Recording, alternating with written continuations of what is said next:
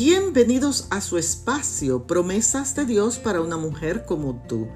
En el día de hoy quiero compartir con ustedes una historia enviada por una de nuestras seguidoras, pero desconozco el autor.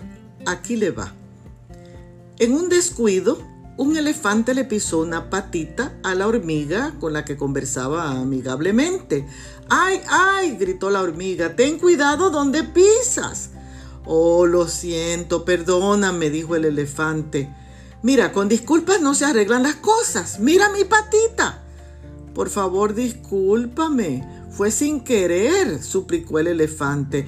No, gritó la hormiga, eres un grandote torpe y no mereces mi amistad. El elefante, fastidiado de pedir disculpas, dijo, Bien, aquí termina nuestra amistad. Aplastó a la hormiga y siguió su camino. Moraleja, cuando una persona condena a otra y se niega a perdonarla, termina aplastada por el peso de su propio resentimiento. Por eso Jesús en el Evangelio según San Marcos capítulo 7 verso 15 nos dice, nada hay fuera del hombre que entre en él que le pueda contaminar pero lo que sale de él, eso es lo que contamina al hombre.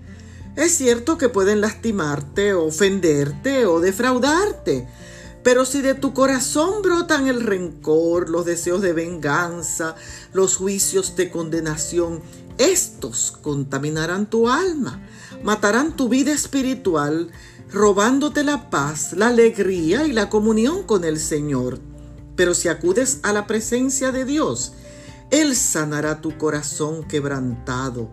Allí tendrás que decidirte a perdonar y renunciar a todo juicio que levantaste. Ese perdón es el que te sana, es el que te liberta y restaura tu comunión gozosa con Dios.